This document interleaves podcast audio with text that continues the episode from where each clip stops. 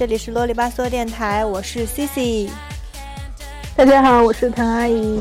嗯，今天还是由我和滕阿姨两个人继续来聊朋友圈的经营之道。那么上一期的话呢，我们聊到了朋友圈的分组，包括朋友圈的一个内容的建设问题。嗯，这一期呢，我们继续来聊一聊朋友圈我 那些点点滴滴啊。我们。在聊这期节目之前呢，我依然要先来做一个广告，就是我们啰里吧嗦电台的微博和微信平台现在都已经开通了。新浪微博搜索“啰里吧嗦电台”，微信公众平台搜索。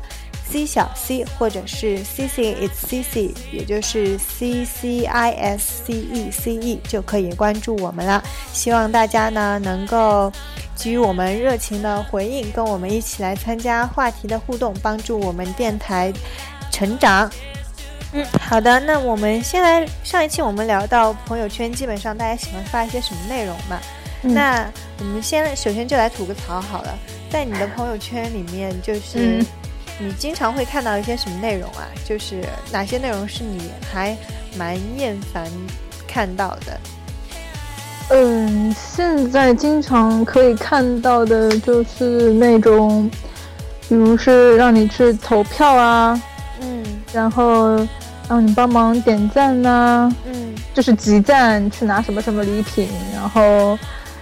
朋友可能什么宝宝参加了一个什么比赛，然后是需要去投票还是点赞，就是这样子的那种啊。不过这个倒还好，只是就是如果他一直要拉着你去帮他投票，会我就会比较麻烦。然后比较讨厌看到的朋友圈，我觉得是就是那种一天连刷很多条的那种，特别是出去旅游的时候，嗯，出去玩的时候，然后就是大概一天可能会 PO 个十多条，然后每一条都是九宫格。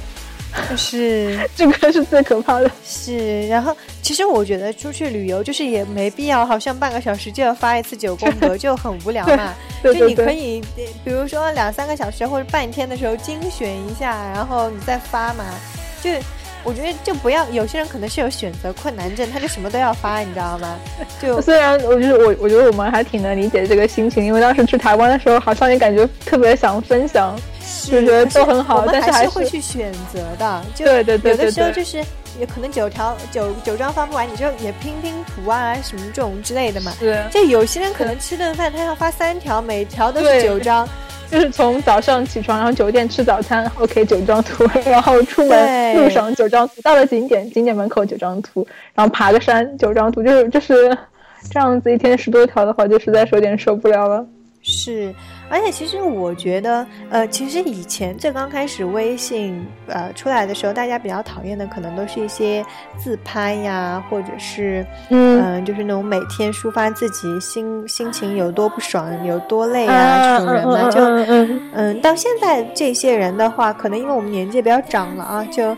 就嗯不太多了，就不太多了。然后现在你刚才像你刚才说到的，就是说经常会有些人投票啊、集赞啊，或者是说什么让你点进去参加一个游戏呀，呃，就这种嘛，就是比如说参加游戏赢取话费之类的。然后这种其实我觉得，呃，偶尔来个那么一两次嘛都还好，而且有的时候你你也就是心情好的时候也就去帮忙进去点了嘛。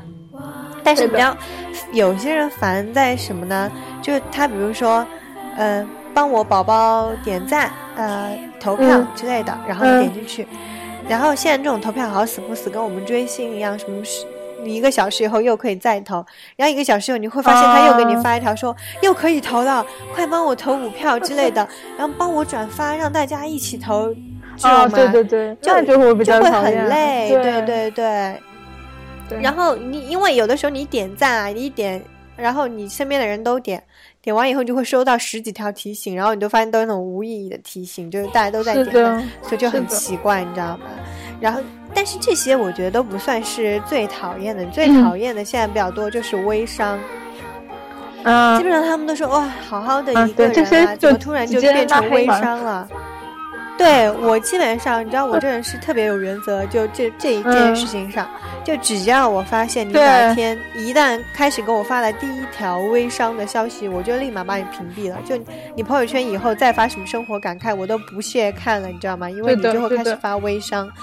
就很无聊，而且其实现在做微商的有两种嘛，一种就是代购嘛。那代购我偶尔还是不会去，有些我还是不会屏蔽，因为有的想去看一下有什么需求啊，可能会去买。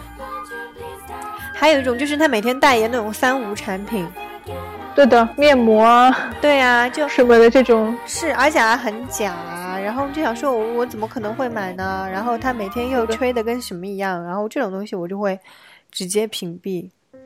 我代购也是屏蔽的哦，你代购也是屏蔽。其实我发现，我代购虽然不屏蔽，可是到后面我也其实是不太不会看啊。而且你真的想买的时候，你不会去通过，除非是你信任，就是还比较熟的人认识的代购。对呀，对呀。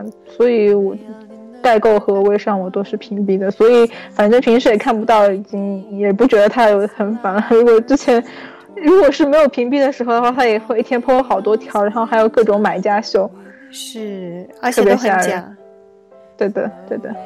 然后朋友圈现在还有一种我比较讨厌，就是那种公知的公知类啊，热爱转发的人，然后评是一大段的评论。其实我觉得转发这件事情无可厚非，包括有些他们转发的东西，我觉得还是有一定可看性的。是，可是就是他们会写一些很长，然后你又觉得。好像没有什么特别含义的一些东西，就是 OK，我知道你有自己的感受。刚之前我们也有说到嘛，上一期就是朋友圈你的建设方面，一定要在转发的基础上讲一些你自己的感受，那么会显得你这个人比较有见解，这我都可以理解。可是有些人啊，比如说转发一篇文章，嗯，然后写自己又写一篇作文，你在上面，你知道吗？我想说。我真的不 care 你写那么多，而且他转发的文章呢，又是那种很傻的，什么杨澜说之类的。其实杨澜根本没有说过这种话，就那还蛮心灵鸡汤的吧？这种文章。对呀，就很他转发一篇心灵鸡汤也就算了，然后自己还要在上面附加一篇心灵鸡汤。我真的觉得这个还挺厉害的，因为你要用手机打一篇文章，真的很不容易啊。是我，我对他们就是敬佩，你知道吗？是吧？为什么会有这么多感慨可以抒发呢？就算有感慨，如果是我，我可能想到要打那么多字，然后我就也就懒得懒得发了。是，我电脑上可以发，倒还可以。是，而且有些人，有些人的那些话呀，就转发起来，那些话写出来，你就觉得。哎，你为什么要写呀？感觉好装哦，这种感觉你知道吗？嗯，哎，不这种不多了，还行，不多，但是偶尔还是会有。而且有些人就专注发这些文章，就专注做一个公知的形象塑塑造，你知道吗？可能他已经把这里当成了微博。是的，是，而且而且一定是有人跟他回应嘛，不然他不会一直这么发。是。而且你会不会发现，就是比如说有一个人啊，他很长一段时间他不发朋友圈，突然有一段时间他很活跃了，开始发了，你就觉得他这个人一定最近发生了什么故事？你说发情感类的吗？还是说分享？不一定啊，不一定说发情感类的，但他可能平平常不是很乐意去发，可是他最近就突然开始，不管发情感类也好啊，分享生活也好啊。你就会觉得哦，他一定是最近有可能是有可能要吸引谁谁注意了。如果他突然开始转发啊那种东西，工作啊什么，他可能就是想要就是交代领导这样子。嗯，就我觉得这是一个非常非常灵敏的指标。比如说最近我就又发现我的朋友圈里面有哪些开同学开始蠢蠢欲动喽。嗯，真的，就而且正好我又知道他有一个嗯。变了，所以他最近发了以后，我就会不禁的猜测他最近是不是嗯，可能有什么故事呢？那还是要有颗八卦的心啊！啊，对对 对，这个至于是什么故事呢？一会儿我下了这一期节目，我再跟你讲啊。是的，嗯，拉回我们最讨厌的朋友圈内容啊。然后还有一种，我觉得随着我们现在的长辈啊，越来越喜欢玩朋友圈电视，甚至他们比我们玩的还要疯。他们现在开始就是真的，就是左手心灵鸡汤，右手假消息，就是什么佛经佛语就跑来你的朋友圈肆虐，还有养生啊啊，对，养生养生三大宝是什么？秋天吃这个，女人越活越美丽之类这种。对，然后这种危言耸听的什么这些东西你绝对不能吃啊，这些东西你，一定要吃啊。有一个女孩吃了这些东西，结果然后然后那个省略号，就这种。是的，还有那些假消息呀，对，发现那些长辈非常喜欢在茶余饭后就是聊这些假消息，说，哎呀，我跟你说啊，那个微信上面说那个怎么怎么样了，说假的，他说啊，可是微信上都这么说，怎么可能是假的？我说就是假的，对，就是又什么什么，好像我记得以前我我妈给我发那种什么。哎，不要这么说好吗？我妈可能会听哎。阿姨，先说一声对不起。好像什么哎，这个东西的什么辐射很大，然后那个东西，哎呀，我有点我有点忘记，因为很多了。嗯。还有就是以前我说过那个什么手机壳，嗯，带手机壳的辐射很大，然后手机壳还有辐射。对，就是带手机壳带手机壳以后的辐射很大呀，然后还有什么？网络呃什么一直看看手机怎么那么不好啦？就是类似于这样子，它很惊悚嘛，写的都很惊悚。是那种假消息，比如说一个女孩每天手机在旁边充电，一个月后她得了脑癌这种。然后又什么怎么怎么充电，然后又手机爆炸哦，可能有一些是真的啦，就是就是可能就是那种你知道营销号写的嘛，营销号发出来的文章都是那种就是语不惊人死不休的那种，是是标题党对，就是我们肯定就是不爱看嘛，但是长辈就会我很相信他们说的，说啊，觉得说好像就真的会这个样子。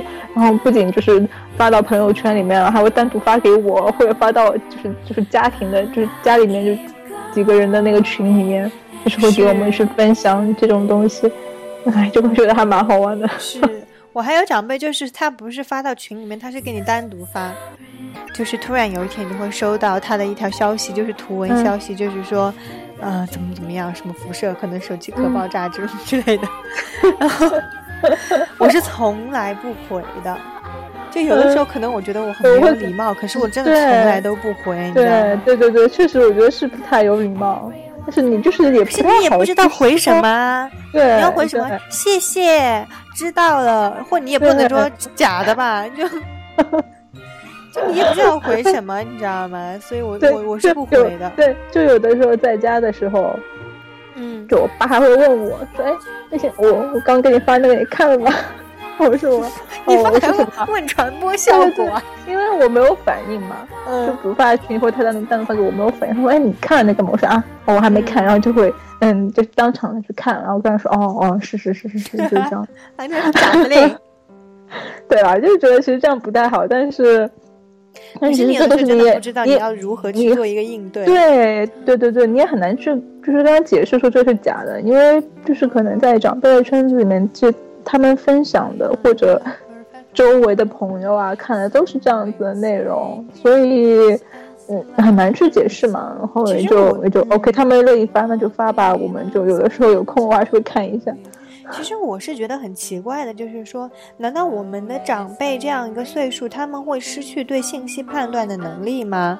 因为我觉得，我觉得其实很正常。因为首先，呃，我觉得一个是因为可能他们如果在之前嘛，在没有朋友圈之前，可能手机用的也没有那么多，就是可能接触网络也不太会通过电脑去了解很多网络上的信息，所以。呃，有了朋友圈之后，感觉好像整个世界都不一样了，就是打开了一扇新的大门，然后觉得哇，好多新的信息以前是不知道的。然后就像我们刚上网一样，以前刚开始玩 QQ 空间或者是刚玩小奈的时候，其实很多东西你转发了之后也不会太去甄别这个信息到底是真是假嘛。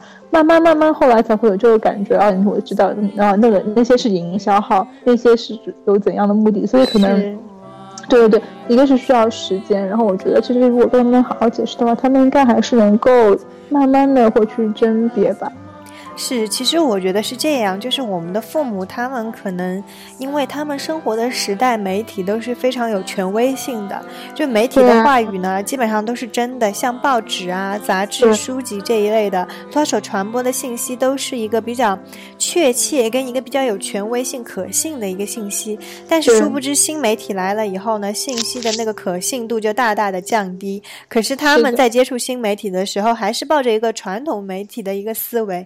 去了解新媒体的信息，所以他们就自然而然的会认为新媒体的信息一切都是可以，就是得到，就是就是得到验证的，是可信的。就殊不知现在新媒体很多都是营销号，是乱来的。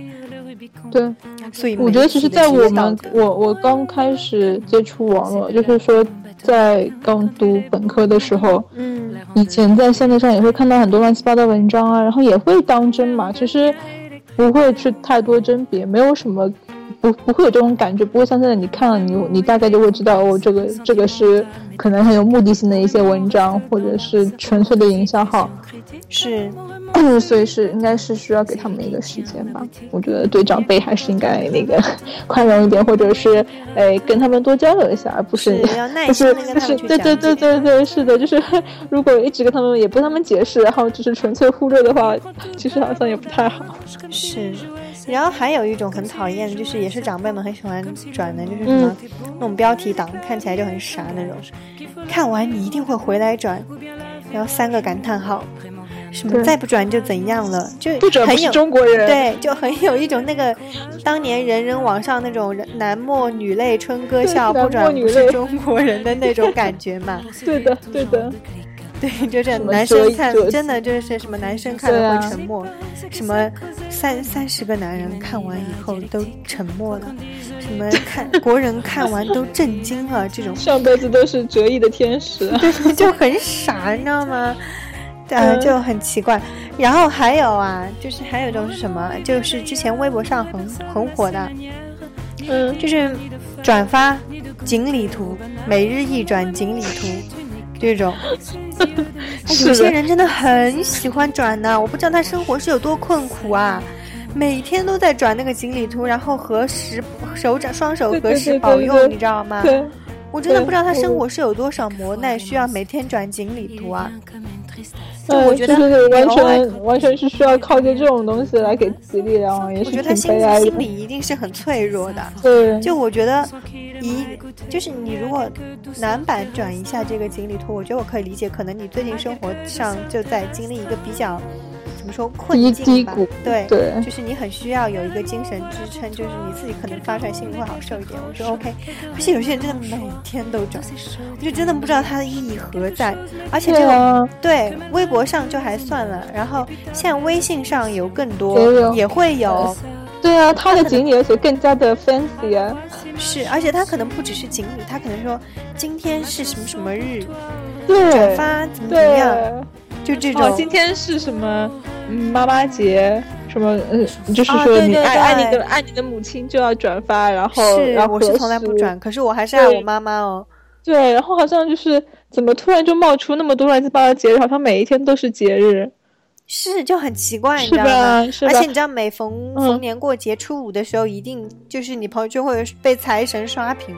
对，我觉得如果真的是正常过节啊，就比如说你说财神，或者是正常的父亲节、母亲节，我觉得还是 OK 的。我觉得我也，对对对，我觉得是是 OK 的。可是那些营销号他说的什么今天是什么什么爱妈妈节、爱爸爸节，什么节什么节的，我觉得那一看就是假的。可是我，而且奇怪是，而且很多都不是长辈哦，是可能也是跟我们同龄人，对，他也会转，会转。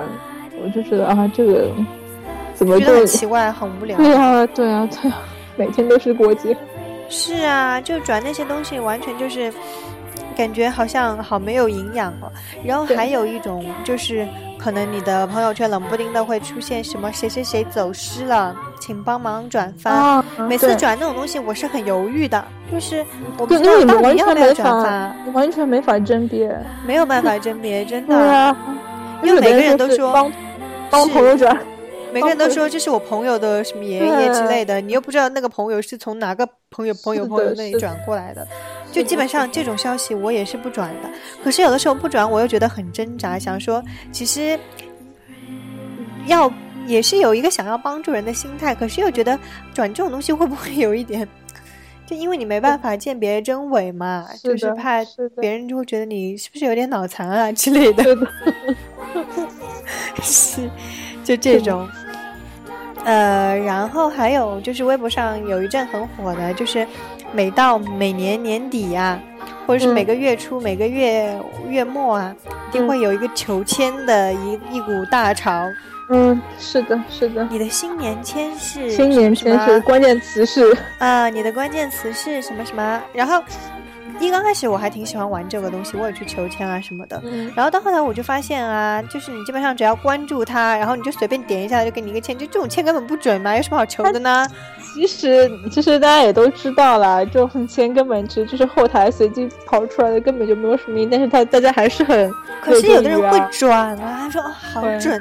什么之类的，然后想说这有什么准的？我觉得可能还是就是看看你的那个当时的心情吧。对，其实要要不就是处于对比较敏感期，或者是怎么样，然后会特别 care 这个事情。就像有的时候你会有的时候会发一张星座那个运势图一样的嘛，一定是跟你当时当下的那个心境正好契合的，你会觉得哎，好像特别准。不然其实你平时。对对对，平时不然你或者说有些他什么讲到你的感情运势，可能又跟你当下又比较吻合，然后就会想哎发一下这样子。对呀，搞不好你有的也 是借这个求签之势，然后来就是暗示一下某个人，就说嗯，我现在状态是这样哦，就是 come on baby 这种感觉。对啊，对啊，嗯。然后现在朋友圈随着我们现在年龄大了嘛，很多朋友已经结婚生子了，不可避免的就会开始晒自己小孩啊什么的。你会，你对这种晒娃狂魔是一个什么样的看法？嗯，我觉得其实还好，他只要不是每天剖很多条，然后每条都是九宫格，我都可以接受。因为我觉得可能搞不好以后我也会这样啊，所以不能现在那么。对吧？因为因为就是你你因为现在你没有办法理解那个心情嘛，所以还我觉得，呃，他只要不是太刷屏，我都能接受。而且有的宝宝如果真的很可爱的话，就还不错。那有我觉得就是，那另一方面，我觉得真的是当爸爸妈妈以后，自己还是要克制一下了。就是要不就是挑几张真的宝宝还挺可爱的照片，不要发九张图看起来都是一样的。是，我觉得完全没有什么正面的用，就是是作用了，而且反而会让人觉得有点审美疲劳。对对对对，是的。其实我觉得就是，其实晒娃狂魔这种心态心情，我真的特别能理解嘛。因为谁不觉得自己家宝宝可爱呢？即便他们家宝宝可能长得很一般，但是自己也会觉得很可爱啊。但是我觉得就是说，其实晒娃狂魔我可以接受，可是我会比较可能会比较想跟他们建议，就是讲说。尽量让自己的背景看起来不是那么一样，或者说尽量让自己的小孩看起来就是每天穿的不一样。比如说你每天都穿的不一样啊，那我可以接受你每天都发你儿子照片，或者说你每天都有很丰富的活动啊，或者今天小孩有一个活动是很明显的成长啊，我觉得我可以去接受。可是如果每天都好像有些人发自拍一样，永远都是张大头，背景都是白墙，然后我就觉得，或你你拍你自己儿子永远都。在床上，你说这有什么好看啊？对，是的，是的。我觉得一般妈妈拍的话，就会拍的还比较考究一些，就是会注意。爸爸拍的话，可能有的时候搞泡头都没有拍全，拍了一大半的家具，这样就对对对，这样就比较糟糕了。是的，我发现真的男性的话，他平常虽然不太发朋友圈，可是如果他当了爸爸，一定会发一些小孩。是啊，对的，是还是会发小孩这样一个东西，嗯，然后还有一些就是现在朋友圈里面，因为可能就是大家工构成比较复杂以后，嗯，然后经常会开发现一些朋友就是发一些工作相关的讯息嘛，比如说因为现在每个公司都开始建立自己的微信公众号啊，对，来进行一个相关的宣传，然后就有的时候你会发现你的工行的朋友突然给你发一个什么信用卡，呃。卡的一个什么活动啊？嗯，理财的一个活动啊，这样子。然后包括我其实自己也会发一些，就是我们公司的一些 O A 新闻啊，或者是，呃，就是比如说，呃，购房的一个优惠的活动啊，这个样子嘛。但我之前看到的那一篇文章叫做《变了味的朋友圈》嘛，他就是说，有些有些人啊，他转这些信息，你会发现他疯狂的不停的转，其实很烦人啊。对啊，因为你有的时候就被他刷屏，然后这些东西其实你看也是不看的，嗯，但你看到就很烦，然后他就说。但是有些人他转发这些消息呢，他也是不得已。就是他说到这篇文章里面就提到，他说有的公司会把微信转发文章作为一个绩效考核，就你有没有去转这些文章，然后呢，你为公司的公众号吸引到了多少的一个关注人数，嗯，就你必须要找找你的七大姑八大姨，大家全去关注微公司的微信号。可是你想七大姑八大姨谁又会真的对你这个微信号很感兴趣呢？就是这种就会渐渐的就成为。自己的一些负担嘛，然后有些人他们可能就会，为什么可能会变成一个分组的一个需要性哦？他可能这些文章他就专门转到工作分组。对，如果只是纯粹为了让老板知道你有转这个文章，那我觉得就直接转到你的同事的分组里就可以了。是，而且其实之前我也听我的一个朋友说嘛，就是我有一次，就是有一段时间，他以前从来不怎么转工作的东西的，然后有一天他突然开始转这种东西，然后我就问他说：“哎，为什么现在开始转这种东西啊？”因为他在我印象中，他就是那种高冷范儿，你知道吗？嗯，他就没办法啊，他说：“他说我最近休假好多，哦我也要看让领导看一下，其实我是有在工作的吧？”对对对，就这种真的没有办法。但其实基本上，我觉得你转一些工，就你偶尔转一些这些工作的这些东西，不得不转的这些消息的话，大家还是可以理解的啦。对啊，我觉得偶尔发一些，大家都都是可以理解的，包括什么银行的理财产品啊，说不定也真的会有人感兴趣嘛？对对对，其实也不是那么无用。对，其实怎么说，微信朋友圈，呃，也是一个人脉的搭建嘛。那么其实也是起到一个信息互通啊、交流的一个作用。对。嗯，呃，那朋友圈的话，我想问一下，基本上你是怀着一个怎么样的心情发朋友圈啊？嗯，就是想发就发呀，随心情，就就是没有什么特定的那种感觉发了。而且我发现你很少发文字，就是图发图片。对的，对的，对的，我不太发纯文字的东西。就是，然后一发图的话，可能配的文字也比较简单。是，就是这样子，就是啊，分享一下，可能今天去了个还蛮好玩的地方。然后你也不太转发的。对的，对的，转发。你偶尔就是分享两首歌之类的。是，转发确实是不多，因为我我我其实我本身没有关注太多的公众号嘛，所以。呃，本身看到的一些好的文章都是可能从别人的那个渠道里面看到的，嗯，所以就不想，嗯，嗯，对，然后这样的话就不太会再去这样分享，除非有的时候可能哎觉得特别有意思，偶尔会分享一下。哎，那你会觉得你会去关注很多微信公众号吗？嗯，不太不多。哎，我发现我不知不觉的关注了非常多的微信但是你会你会真的每每天每但我基本上是不看的。我发现我基本上我从来不看微信公众号的。对，因为我发现其实我现在坐地铁啊，我看到很多人每天早上就是很有这个习惯，就是在地铁上看他订阅的各种微公众号的那些文章。可是我还如果是我啊，我在地铁上，对，我我也不太会。首先看信号太差，我觉得我看不了。我 对，又想到上海地铁这个问题，是信号差根本看不了。像我的话，如果我比较不就是休，就是比如说像在地铁上、在公交上这种碎片化的时间，嗯，我不太会看这些东西的，嗯，可能因为我本身阅读习惯也没有养成嘛，然后我基本上就是刷一刷微博，刷完微博以后，基本上我就不想看东西了，我就是听播客了。对我我我也或者听歌。是可能用耳机，用耳机用的会比较多，因为我是不喜欢在那个移动的那个空间里面看看很长的文字，或者很累嘛。是的，我也是。对，然后看。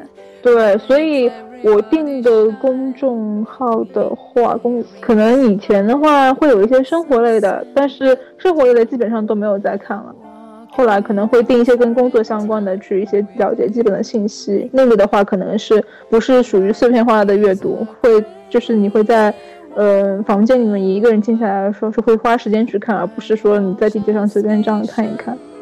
对，对我来说是这样子。嗯嗯，我是发现我订阅了特别特别多的公众号。可是你说我真正看的可能也就是屈指可数，真的特别多了以后，我就反而就是一个都不会看，所以而且很浪费流量哎，很浪费。他每天都会给你推，然后就看那么多红点点，又是觉得很不爽。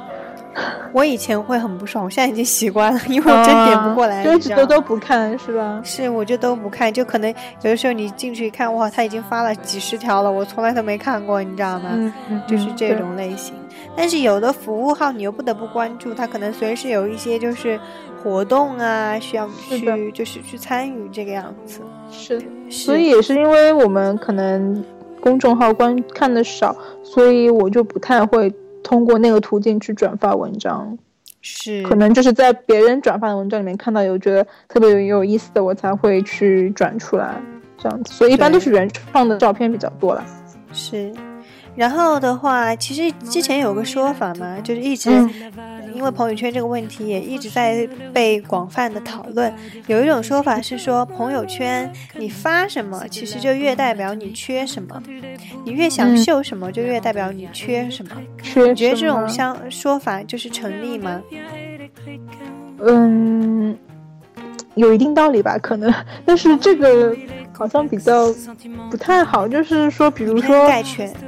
对对对，就是可能会有一些比较极端的那种，比如说女生，嗯，女生秀包包啊什么的，可能这就是感觉是不经意间的去秀，然后那可能是其实可能发的会比较刻意嘛，是比如说突然不小一不小心露个 logo 啊之类的。对对对对对，就是之前不是也有人一直在吐槽嘛，人家可能他配的文字是啊，今天嗯今天什么脸上。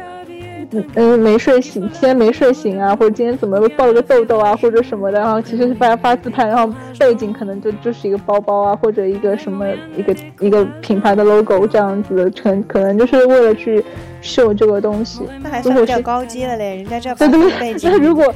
如果直接秀的话，可能就会比较就太明显了吧。是，我觉得也是吧。像有些人就是，他们不是也是说有一个想有一个说法，什么秀恩爱死得快吗？嗯，就是有些人很喜欢在亲朋友圈里面秀恩爱啊，这种其实也就是说，尤其像明星嘛，越喜欢秀，就越证明他们这段时间过得不好。对这种感觉，就是说你越想秀，就是越是想证明什么，但实际上你就越没有。那我觉得这种说法其实也蛮，确实是比较以偏概全的啦。就是拿我自己来说的话。就是我会觉得说，我去发朋友圈的这样一个心情是说，我很想要去跟大家分享我这一段生活中还比较快乐的一段事情，所以我觉得我会去发。所以我觉得也不完全是这样，但是不排除就是有些人有啊，虚荣心作祟。比如说，有的人他不管不管他发，嗯，这个他可能想拍一个嗯吃的东西，或者拍一个什么。他的背景永远是一个 Mac 电脑，啊，对，还不经意露出一个角之类的，嗯，是的，搞不好也有可能我们想太多之类的，希望是我们想太多吧。是，然后还有一种啊，就之前我们上期节目有听到，有也有说到的，就是有些人他可能从来都不发，就偶尔就是转文章这种，这种叫做沉默党嘛，对吧？嗯嗯嗯嗯嗯，对。那你觉得这种人？你觉得这种人存活在朋友圈里面是一种最稳妥的，就是形式吗？或者是方式吗？我觉得很一定很很稳妥、很安全啊！就是你没有人知道你在想什么，对啊，你了解其他人，但是别人不了解你。可是我觉得这种人很有可能会被别人屏蔽耶，因为我觉得就是我之前有听一期节目嘛，《大内密谈》有就是聊到这种人嘛，就是。他从来都不发，可能就转文章之类的，而且转文章转的很少。我觉得这种人很可怕的一点是什么呢？你不知道他在讲什，他心里在想什么，你就觉得他好像一直在拿朋友圈去窥探别人的生活，然后他自己又不愿意跟人家分享，就这种人真的很可怕。然后这种人很容易被别人屏蔽。但是，比如那如果有些人他虽然自己不发，但是他会在别人的朋友圈上面跟别人互动。我觉得这样会好一些。是的，对，如果是他连可能跟人家的互动都没有的话，那搞不好真的哪天就真的会被别人屏蔽了吧？是，说到窥探别人生活，你觉得？嗯，你觉得朋友圈对于我们来说最大的作用到底是什么？嗯，分享自己的生活，然后去窥探别人的生活。就是说难听点也可以，但是是人家愿意分享出来的生活吗？是，对，但，那到底是不是真实的生活的话，那就，嗯，看情况吧。是，像我之前就是在读到 S 小姐的朋友圈这篇文章的时候，其实整篇文章都是以一个她的线索是什么，就是以 S 小姐的这一群朋友在聚会的时候就会一直不停的讨论说，哎，S 最近又发什么发什么怎么怎么样啊，她是不是怎么怎么样，就一直在讨论嘛。其实我最初看到这篇文章的时候，我第一个感觉是说，怎么这么三八啊？嗯。就文章看上去好像一直在批判 S 小姐在创造平行时空，活得很其实是她的那些八卦的朋友。对呀，其实我当时会觉得哇，这些人也一样很三八啊，就是为什么一直要去讨论人家生活呢？对，所以我就会在想，朋友圈到底是一个什么样的作用？其实我在想，用一个什么心情发朋友圈啊？我觉得。很多时候是因为我们有倾诉的欲望吧，嗯，然后第二个的话，可能希望得到一些人的回应跟肯定，嗯，人还是有这种就是需要得到肯定的这样一个需求吧，我觉得，嗯嗯，是的，像有的时候有些人发朋友圈，他就是为了你来点赞啊，或者说你来说好棒啊这种感觉嘛，对吧？对，嗯，也其实也看人的吧，就有的人他可能。并不是特别 care 这种线上或者说相对比较挺虚拟的这些互动，那他可能就选择不发朋友圈。是，有些人他本来就不太愿意，就是分享嘛，就不太愿意去跟人家交流这样的一个事情。是的，因为我朋友圈里面真的就是这样的人，就而且他跟我是一算比较熟了。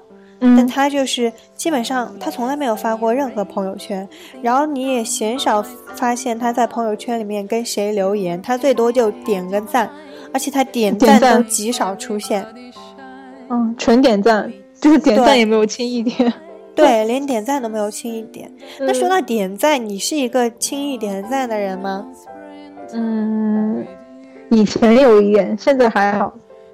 是，现在有点，现在收敛了一些。以前以前习惯性点赞嘛，好像感觉别人发了一条，好像感觉嗯还比较。你觉得他是要求赞的心情来发的这样一条朋友圈，就会去友情点赞。现在会看，是，我觉得我也是。因为刚开始有一段时间，其实我我会感受得到，可能他。是很需要大家来点赞他这条朋友圈说，我去点赞，嗯，或怎么样的。但后来我就，就是真的有一段时间是，看到什么就点，看到什么就点，就觉得这是一个友情点赞的一个活动。然后到后面就觉得开始慢慢的就是收敛了，因为其实点赞这个东西很累啊，因为很烦啊，你会不停收到别人的那个。以前好像不会吧，现在就是越来越会，就是你别人点赞你也收到了。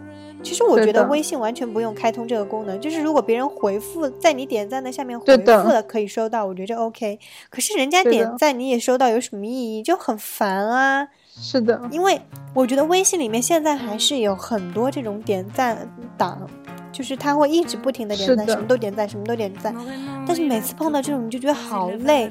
而且有的时候，比如说一场大型活动下来，每个人都发了一张照片，然后二十几个人，二十几个人每张都点赞，你醒来就发现有四十几张消息。看到这种情况，我就一个都不点。就因为如果他们是小组活动，然后十个人，然后每个人都发的话，那你可能十个人都点完赞的话，一天会收到大概一百个赞吧。对呀，太疯狂了，就很可怕。对，是的，基本上我就是，其实我有的时候会陷入一个怪圈，就是很怕收到那种点赞提醒，有的时候想点赞的我都不点了。是的，是的，是，但是我觉得就是说现在。不是有一个说法吗？就是说希望我们不不只是点赞之交，就是说希望你在点赞下面还是会有一点评论，就感觉点赞又降了一个 level，你就是要有评论才说明是真心的有看过一条朋友圈。也得你得看，其实有评论的话算是比较 close 的嘛，就是还算是应该会平时有联系的人。那点赞呢是属于可能已经不太联系的。然后，如果连点赞都没有的话，那基本上就是就是属于大概不太再会有交集的那种啊。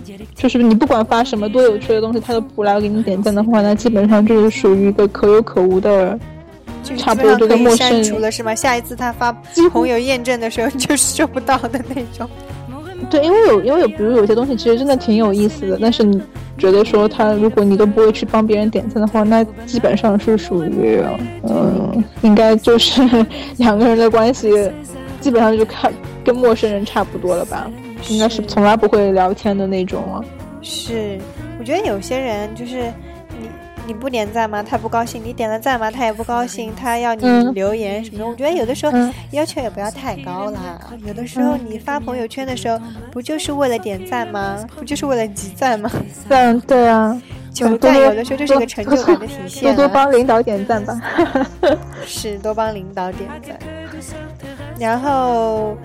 其实现在还有的就是微信越来越多的，就是会被当做一个工作的一个辅助工具嘛，就越来越多的群啊。是啊，你现在不可避免的，你手上微信里面一定会有很多个工作群嘛。嗯，是。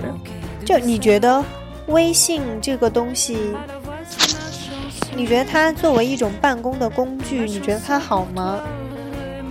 嗯，其实我觉得是看公司的。嗯，真的是那种，怎么说？就是可能，还有那个那个怎么说来着？hierarchy，就是等级，就是它那个一层一层，对对对对，会比较就是固定。然后他可能比较看重流程的话，我觉得其实你通过微信工作群去交流这个事情，去工作没有什么太强的可操作性。就是你还他是看重还是看重流程的？比如说你说很多大公司，他还是要审批啊，要怎样一层一层的走环节嘛。所以工作群来说，没有什么太多可以工作上交流的东西。然后有一些比较可能对于广告公司来说，他们去分享一些 idea 啊，然后去做一些头脑风暴的时候，会比较直接。或者是一些小公司，它可能就是一些信息传传达上没有那么严格的这个等级。哎，可以。那我觉得有的时候这种及时交流是很好的，可以去提升他的工作效率的。就是你很多一个问题，可以马上你你不需要通过那个一层一层往上走到的，达到那个大老板那边嘛，你就可以马上让老板知道这个情况，然后哎很多问题马上就可以解决了。但是这个一般公司不太可能。我觉得一旦微信用作了一个工作的辅助工具，你很难去界定它的一个界限。我觉得一旦就是它被作为一个工作的工具以后，其实它很容易就是打乱你生活的节奏，它会去侵入你的一个生活嘛。对，就是你下班下班以后也会可以继续聊啊，或者什么继续谈工作，是吧？是。然后我觉得话就是说，嗯。微信就是，其实它最为什么会被当做工作的一个工办公工具啊？我觉得它，它其实就是在于它的一个时效性嘛。其实，嗯，对，对吧？很多人觉得它是，比如说我在微信找找到你是最方便的，但是我觉得这个无可厚非啦。如果你为了加强工作的时效性，我觉得我现在找不到你人，我微信通知你，OK，我觉得可以。但现在很多就是会有一些公司部分，就是他什么事都他都在微信里面讲，就是微信有点主次不分了。因为微信毕竟还是一个生活居多的一个工具嘛，是你用来分享自己生活的，并不是一个工作的一个工具。我就觉得，但凡在工作上来讲，你还是需要通过邮件这样一个比较正式的场合，你才能够就是说比较得到一个有效的办公嘛。我觉得微信的话，只能做一个辅助。而且其实就是你想找到某个人的时候，可能可以更快找到他。但是你要真的谈事情的话，还是要通过邮件啊或者电话沟通吧。是啊，而且很多人就喜欢在微信里面发通知，我觉得这东西根本就是说不过去的，因为你一个通知发下来，很多人就开始进行热烈的讨论呀，然后或者聊聊天啊，瞎聊八聊的，那个通知一下就被淹没了，就根本看不到的。而且就是不停的有信息涌进来，其实是对自己工作也好、生活也好一个非常大的干扰。是的，就我觉得，因为工作群里本身人又很多，然后基本上也是以以闲聊的性质为主嘛。就是或者说有的时候聚个餐、拍个照片，然后大家 share 一下照片。我觉得可能这样子的功能会更多一点，没有办法把它作为一个正式的办公工具吧。是，我觉得其实这种。大量的信息涌进来，很多都是一些无，就是没有对自己来说本身意义不大的一些信息，你一直涌进来，涌进来，一个费流量，二个真的很容易降低你的生活品质。而且大家都会把这种群开设成那个就是屏蔽，没有免消息提醒啊。对对对对，所以不太会第一时间就看到一些很重要的消息。对对对，其实我觉得就是。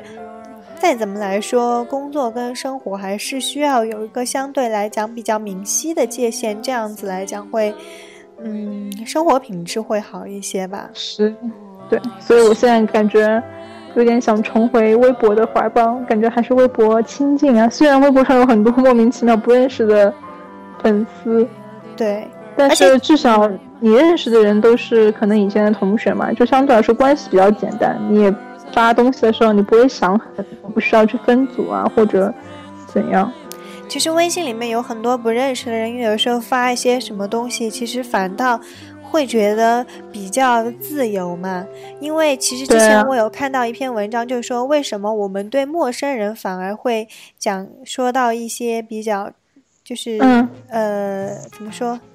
亲近的话，或者说我们更愿意对陌生人说知心话，这种什么，就是说，或者说我们，呃，怎么说，跟陌生人更容易亲近吧？是因为我们时刻会需要一个一个人用一个新鲜的视角，或者说用一个比较怎么说旁观的视角来看待我们，就比较客观冷静的视角来看待我们。这样子，所以我觉得有的时候重回一下微博的怀抱也是未尝不可啦。对呀，就是比较特别轻松，是想说什么就说什么。是的，是的，我觉得风水轮流转有没有？三十年河东，三十年河西。呃，然后以后就回到 QQ 空间了。那那可能因为现在 QQ 空间已经被零零后占领成那样，可能就重回就有一点难。然后还有嘛，现在微信的话，其实它功能也越来越多了，它已经不仅仅限于一个聊天的软件了嘛。像现在比较红的一个，还有就是微信运动嘛，它跟就是你手机啊，或是什么小米手环啊这一类的呃辅助工具结合起来，嗯，来测。算一下你每天的一个健康数据，然后其实这个东西啊，一旦这种东西跟你的社交网络搭起来，它其实都会有一个非常微妙的关系因为它也有点赞啊，对，它也有点赞，而且它是有一个竞争，一个就是每天比较的排名的一个关系。在。我之前听那个锦户端会议啊，就他那个主播樊玉茹他说，他说他在微信运动的时候。因为领导也在他的那个好友列表里面嘛，领导可能也做了微信运动这样的一个活动，然后碰到一般的领导呢还好，你可以不用管，就点个赞也就好了。碰到那种你觉得他好胜心很强的领导啊，比如说他今天达了第一名啊，步数最高啊，然后他要截个图发朋友圈的那种领导，他他特别怕这种领导，他就是每天他觉得他要观察自己的步数。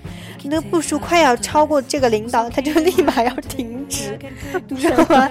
我就很害怕自己的步数超过领导，就是因为如果领导很 care 这个的话，你一定就是要注意嘛。我就会觉得，哦，这个太累了吧？真的很累啊！果然是天蝎座，你知道吧？心机婊，考虑很多。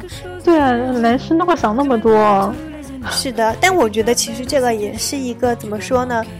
也是一个很重要的考量啦。确实，如果你要注意到方方面面的话，其实你去注意这个步数真的无可厚非。因为有的时候真的有些人就是很 care 这件事情。那就让他多走一点嘛。就你自己不要走啊，就你不要带着手机跑啊，不要带着你的小米手环跑。对，就就把手机放放放桌上就好了。是，但你也很累呀，你要一直去关注领导走了多少，走了多少。我觉得这个这个这个真的是有点夸张了。是，嗯，但是也不乏是有这样的一个考量。可能吧，啊，那这样的领导也挺也挺玻璃心的啊，这种这种东西都，是都这么 care。是，但有些人就虚荣心很强啊。唉，好吧。我现在发现我的那个微信运动的这个列表里面，我好友好像都开启了暴走模式，你知道吗？嗯。就我每天走八千八千多步，甚至一万步，可能也只能排到第八名。对啊，就是一万步都没有办法拿第一吧？应该。一万步完全没办法拿第一步，好不好？也是因为，也是因为现在装微信运动人越来越多。我记得我刚开始关注他的时候，我只有四五个好友。有有是的，现在已经有好好几十个，二三十个，二三十个吧，差不多。对对，导致于我以前走一万四千步就随轻轻松松第一，占领封面。对，结果现在走一万四千步最多得第五名而已。对对，就你不走个两万步，感觉你真的就你不大暴走就不要想拿第一名。对啊对啊，以后我要拿它。放在那个振动机上面，天天嘚嘚嘚嘚嘚嘚嘚嘚，永远都是第一名，你知道吗？你也，那你也很玻璃心，好不好？是，不过这个蛮好的啦，就是你自己去用这样一个计步数去保持住自己运动的一个成就感，其实也就是让你坚持运动的一个动力嘛。对，而且其实我觉得还挺有意思的。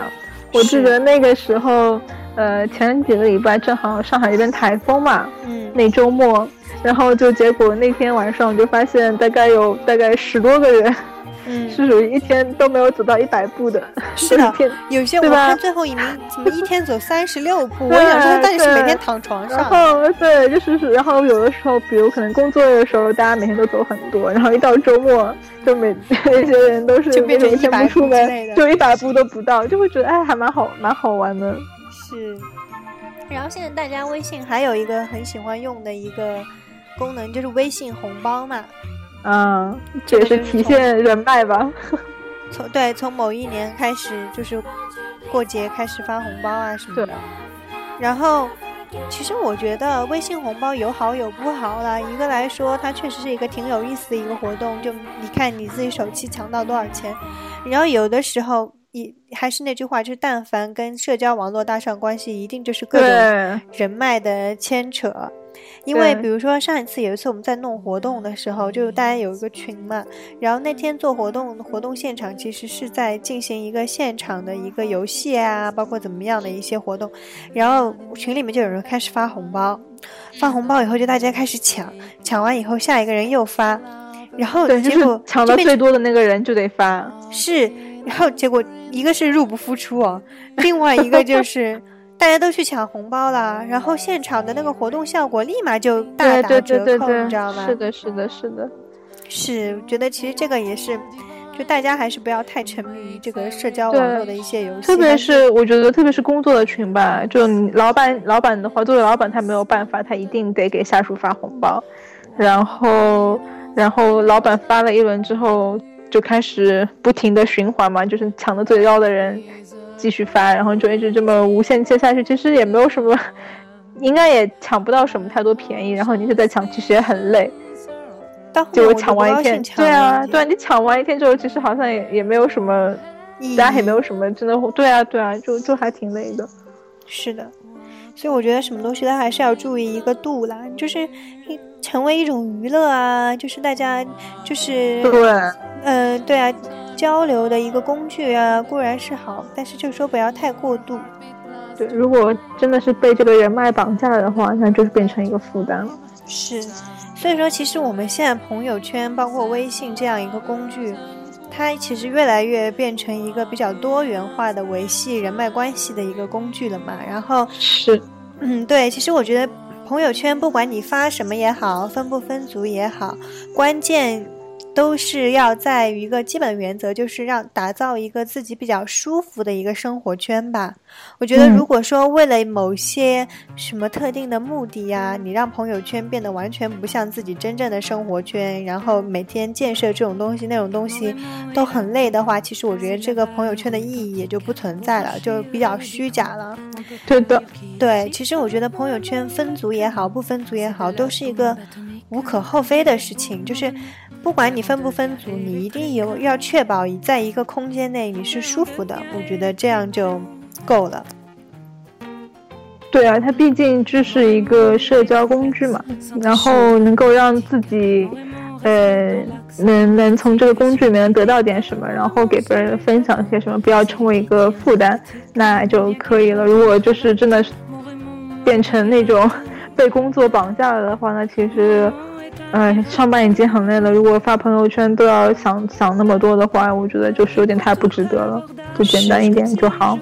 是，嗯，总而言之的话呢，还是希望大家能够通过朋友圈呢，呃，能够比较静心、比较舒心的分享自己的一个生活，然后让朋友圈呢，成为自己怎么说呢，生活中比较让人你心情愉快的一个工具吧，跟空间吧。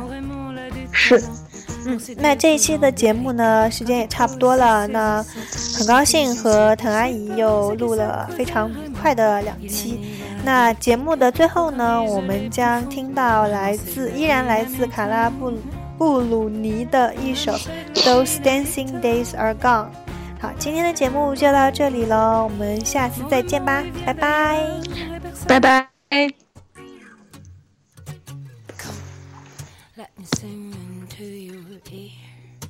Those dancing days are gone. All the silk and satin gear. Crouch upon a stone, wrapping that foul body up. In a foul rag, I carry the sun in golden cup. The moon in a silver bag, I carry the sun in golden cup. The moon in a silver As you may, I sing it true. Well, not to read name that the most good pleasure you. The children that he gave, some were sleeping like a dove. The marble flag I carry the sun in golden cup. The moon in a silver bag, I carry the sun in golden cup. The moon in a silver Come, let me sing into your ear. Thoughty thoughty's fairy day, noon upon the clock. All that silk and satin gear. And then they put pretense away who leans upon a stick. I sing and sing until he drop. Whether to maid or hag, I carry the sun in golden cup. The moon in a silver bag, I carry the sun in golden the moon in a silver